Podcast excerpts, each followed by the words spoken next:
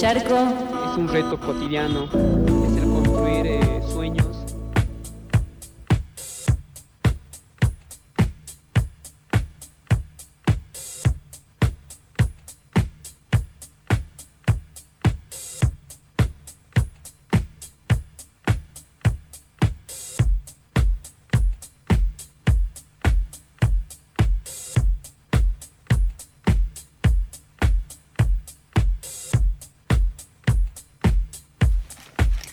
minutos pasan de las 11 de la mañana. Seguimos aquí en vivo este 30 de junio del 2020 en FM La Tribu, en Charco de Arena, haciendo estos territorios posibles. Y ya en las noticias nos íbamos a Latinoamérica con el recuerdo de los 11 años del golpe de Estado en Honduras.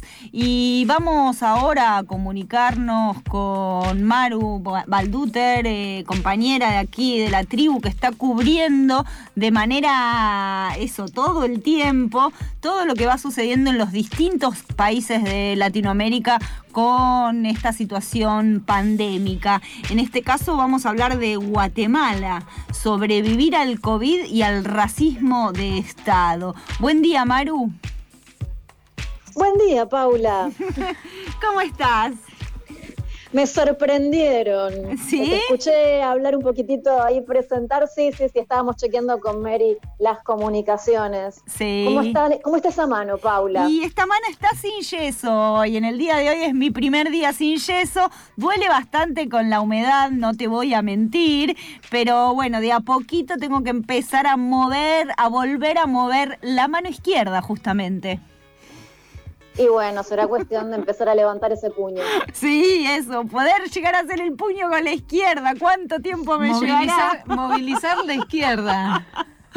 Sí, así. así. Una, Toda una consigna. Toda una consigna que me dio mi cuerpo, ¿no? Porque. Pero bueno, em, decíamos que estábamos por los territorios de Latinoamérica. Recién no sé si habrás podido escuchar, pero eh, recordábamos eh, que se cumplieron ahora, este pasado 28, 11 años del golpe de Estado en Honduras que dio como eh, la apertura a varios golpes de Estado en Latinoamérica, ¿no? Sí, fue como un modelo que se fue expandiendo en distintos territorios, eh, un modelo que incluso lo podemos ver en ciertas réplicas o elementos de esa composición de golpe en Bolivia, en el golpe muy reciente del año pasado y que todavía continúa. De hecho, podíamos, pudimos escuchar la palabra de Berta Cáceres Hija, eh, justamente la semana pasada en la Asamblea Feminista Piquetera, en el marco de las jornadas de, para recordar la masacre de Avellaneda y tener la palabra ahí de, Berta fue la verdad que muy significativo en estos tiempos. Y estamos en Centroamérica y de Centroamérica nos vamos a, ocupar justamente hoy porque vamos a, retomar un poco la palabra de Andrea Ishiu desde Guatemala ella es una integrante de la comunidad Maya Quiché, de allá de Totonicapán, en Guatemala, y con ella fue que hablamos para poder estar un poco en situación y trazar algunas coordenadas de cuál es la realidad frente a la pandemia, que venimos repitiendo una frase de manera sistemática a medida que vamos recorriendo los, los territorios, y es que la pandemia pone en evidencia las crisis estructurales de los países.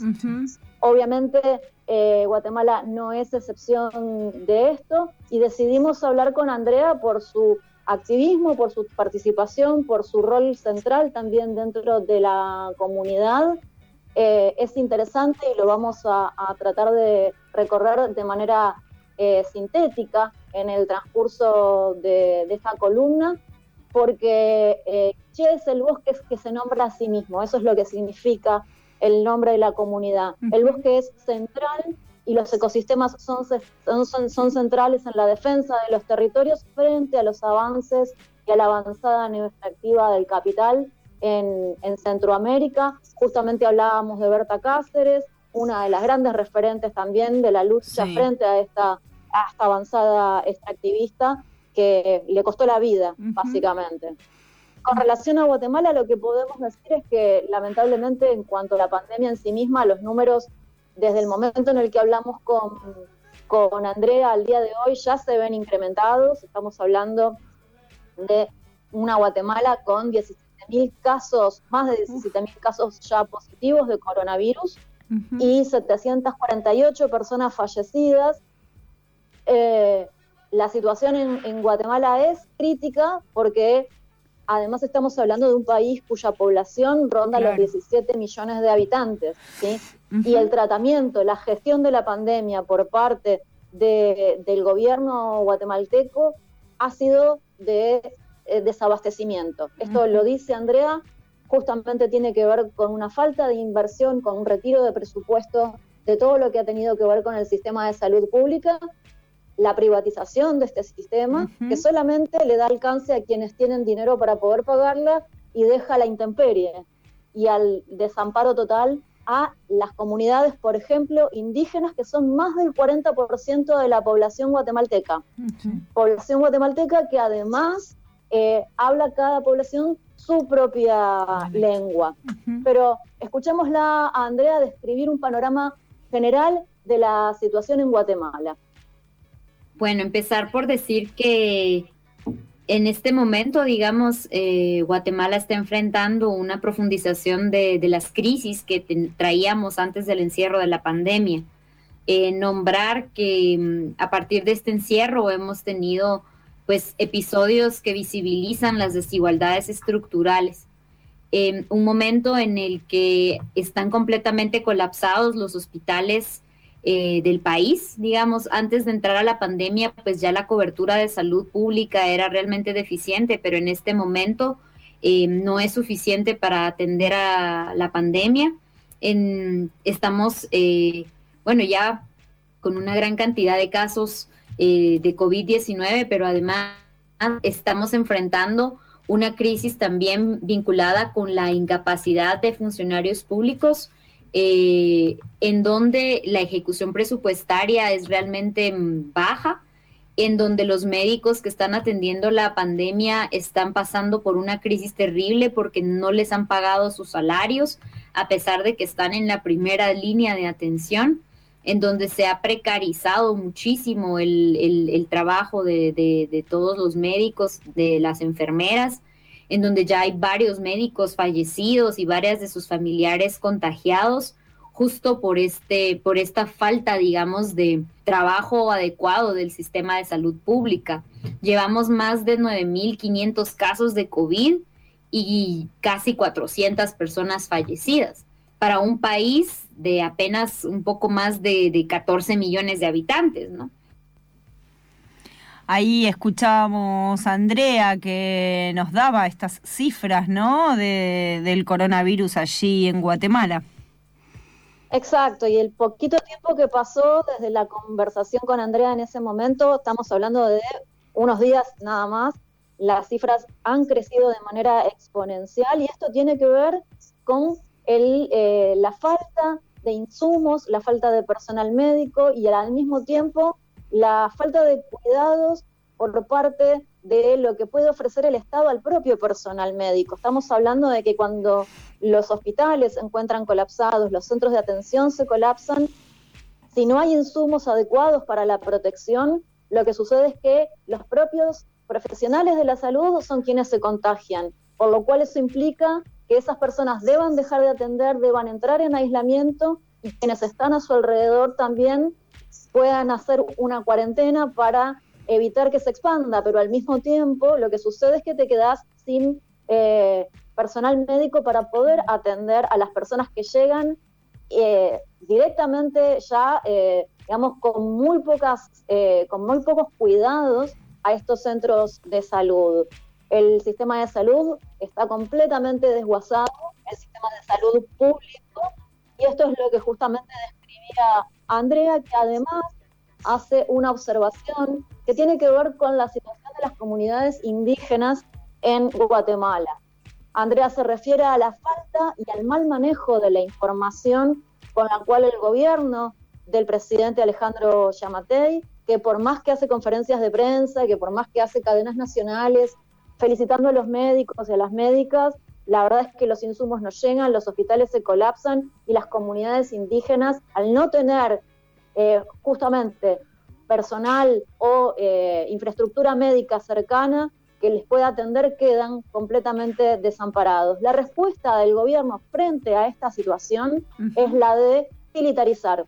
Lo que hace el gobierno es llegar a las comunidades sin ningún tipo de información. Recordemos que la cuarentena en Guatemala se da con toque de queda, con lo cual los territorios están con las calles eh, militarizadas. Entonces llegan las fuerzas de seguridad, arman un cordón. Esto nos suena en algún sentido, ¿no? Hemos visto imágenes parecidas acá en provincia de Buenos Aires.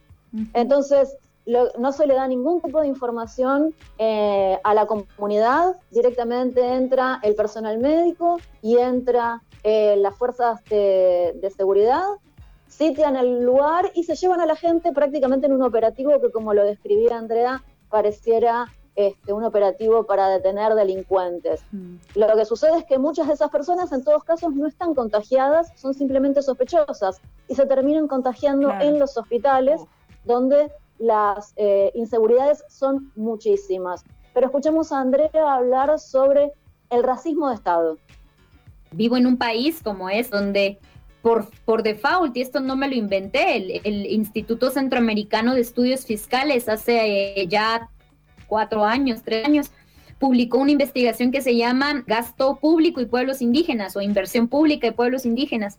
Y esta investigación muy seria y sustentada en muchísimos eh, años de investigación, data, nos muestra que el Estado guatemalteco, por cada quetzal que invierte en una persona no indígena, invierte 30 centavos de ese quetzal en una persona indígena. O sea, hay una decisión política de la asignación presupuestaria para la exclusión. Y entonces eso es racismo de Estado, eso es racismo institucionalizado. Entonces es muy fuerte porque el Estado está ausente en, en materia de servicios, pero está presente en materia de represión. Sí, eh, esto está pasando como en todos lados, ¿no? Está pasando, se replica en diferentes lugares. Los territorios y las comunidades más vulneradas son las que están pagando los costos más altos y más crueles también de la, de la pandemia de coronavirus en América Latina. América Latina hoy tiene un foco muy especial puesto justamente con la circulación y con los índices que está arrojando los niveles de contagio y de fallecidos y fallecidas aquí en esta, en esta región. Andrea hablaba de racismo estructural, de la falta mm. de información adecuada, de la falta de información adecuada además con pertinencia y sensibilidad cultural para poder acercarle a la comunidad. ¿Qué sucede mm. al mismo tiempo? Este racismo estructural lo que termina es, digamos, transversalizando eh, sentido en todo lo que tiene que ver con la población de Guatemala. Escuchábamos en el informe eh, completo la voz de Lolita Chávez, otra referente importantísima y feminista desde el exilio eh, guatemalteca, hablando y denunciando el asesinato de Domingo Choc. Domingo Choc es un líder de una comunidad indígena.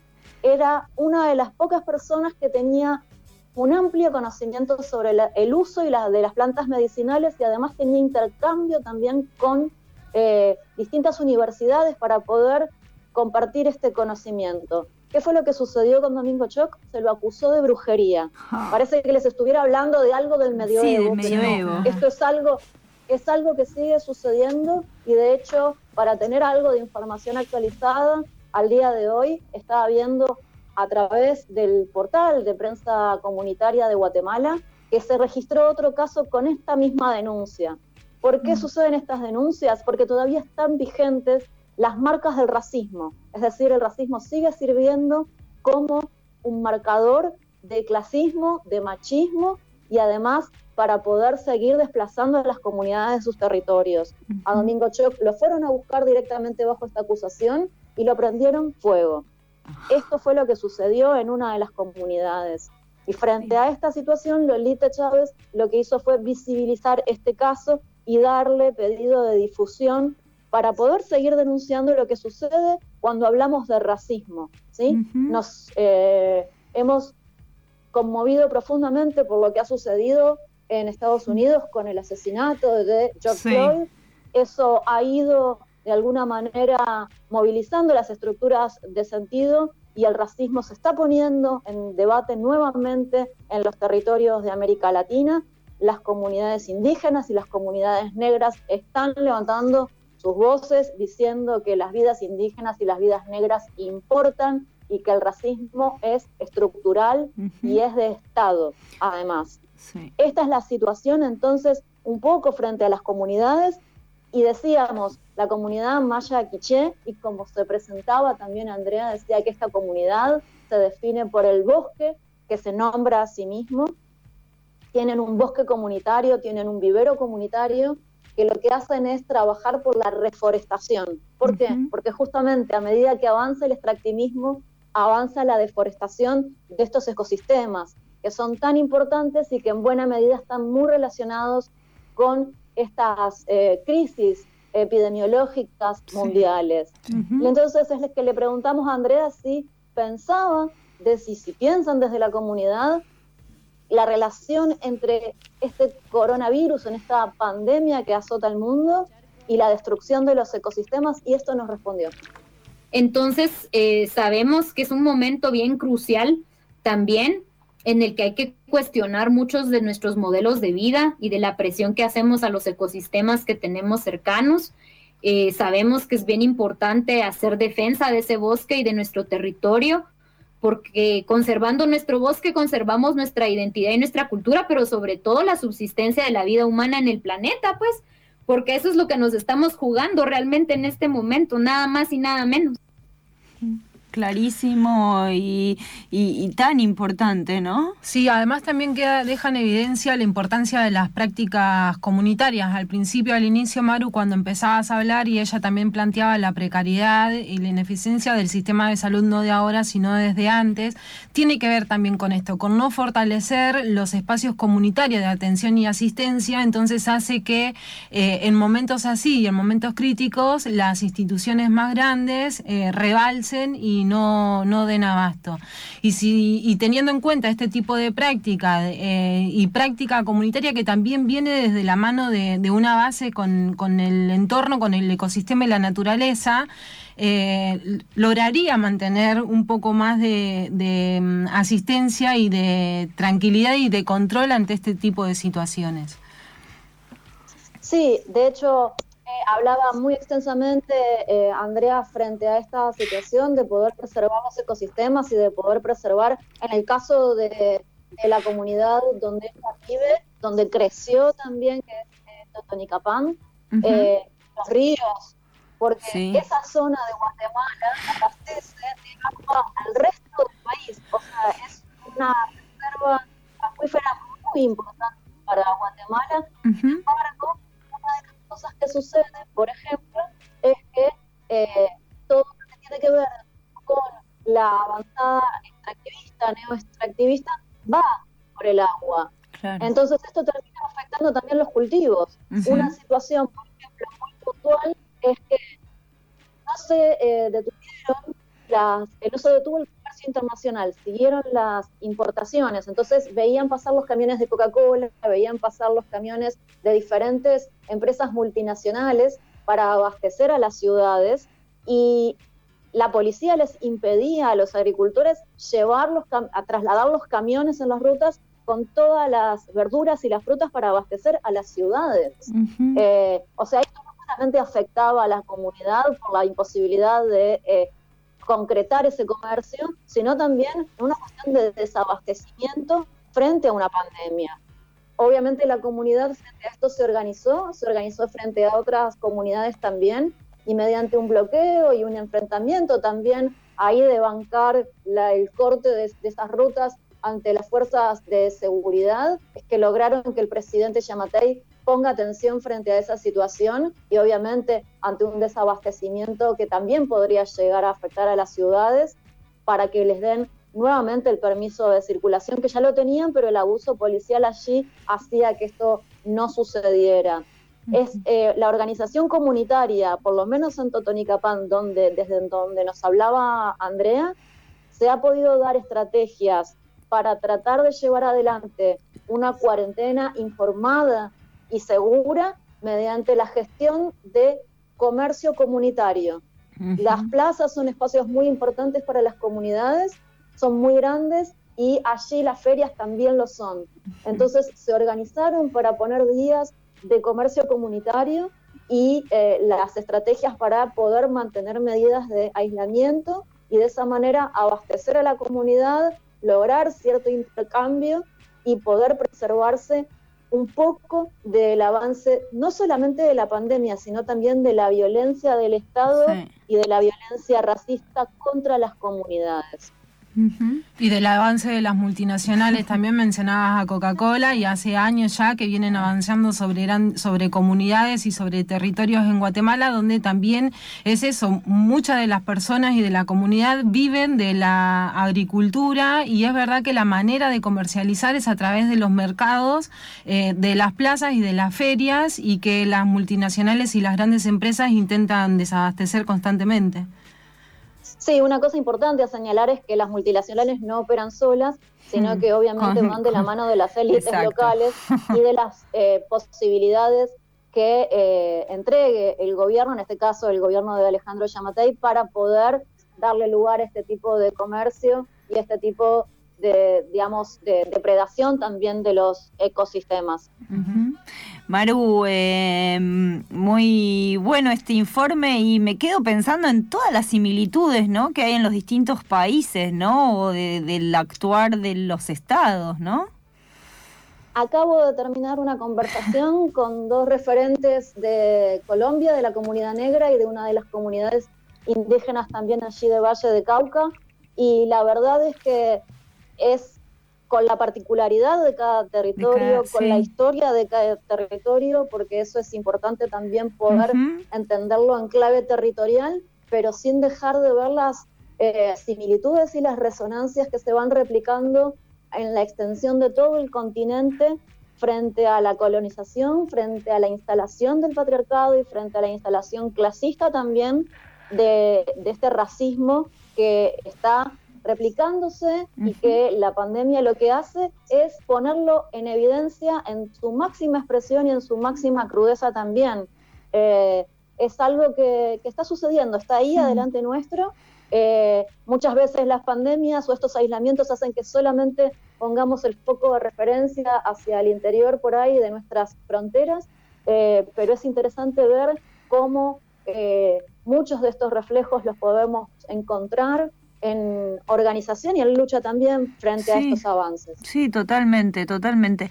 Eh, Maru, te queremos agradecer mucho el informe, en este caso sobre Guatemala, y seguimos en comunicación.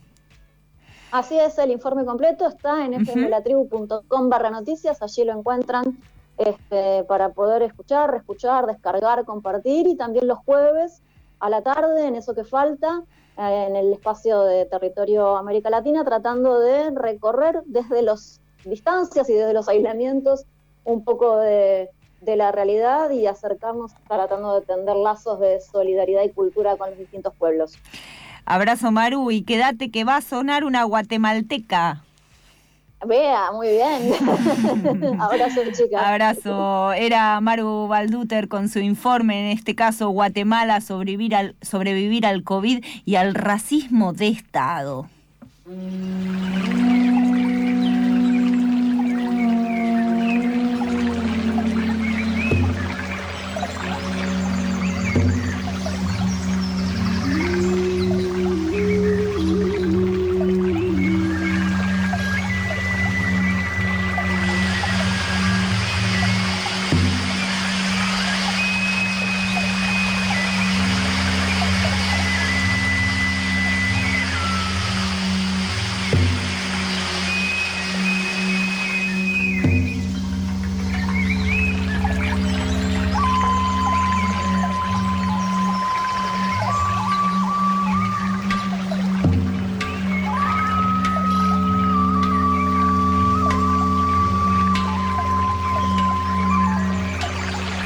Ojos de los enterrados se cerrarán juntos el día de la justicia o no se cerrarán. Estamos aquí para reivindicar la memoria del pueblo Isil. Estamos aquí para decir, aquí en Guatemala, sí hubo genocidio. Ríos de sangre en los que lloro la tierra después de tanta masacre en tiempos de la guerra. Y no pienses que esto se quedó solo en los ochentas, tantos violenta la manera de quitarle agua al pez. El ejército asesinó una y otra vez. Como piensan desde el odio, hacen todo al revés. Defendiendo intereses de los ricos, tal vez usted no se haya dado cuenta, pero el exterminio a pueblos mayas tuvo intención de genocidio. Plan Sofía lo decía y matar mayoría. Qué casual que en esas tierras hoy haya minería. Fusiles y frijoles para reeducar. Son campos de concentración. Ríos Montt, no lo niegues, te vamos a juzgar. Cuántas veces necesario voy a testificar. Claro que sí, sí hubo genocidio, lo sabe este cuerpo porque en él no hay olvido.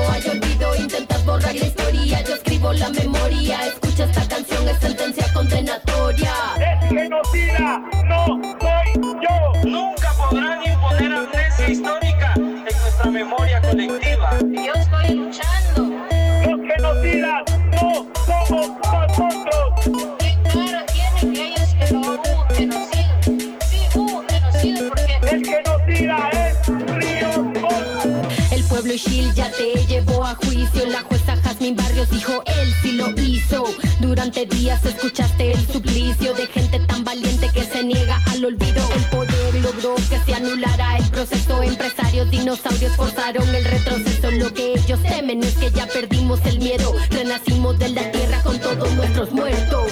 Claro que sí, sí hubo genocidio. Lo sabe este cuerpo porque en él no hay olvido. Intentas borrar la historia, yo escribo la memoria. Escucha esta canción, es sentencia condenatoria.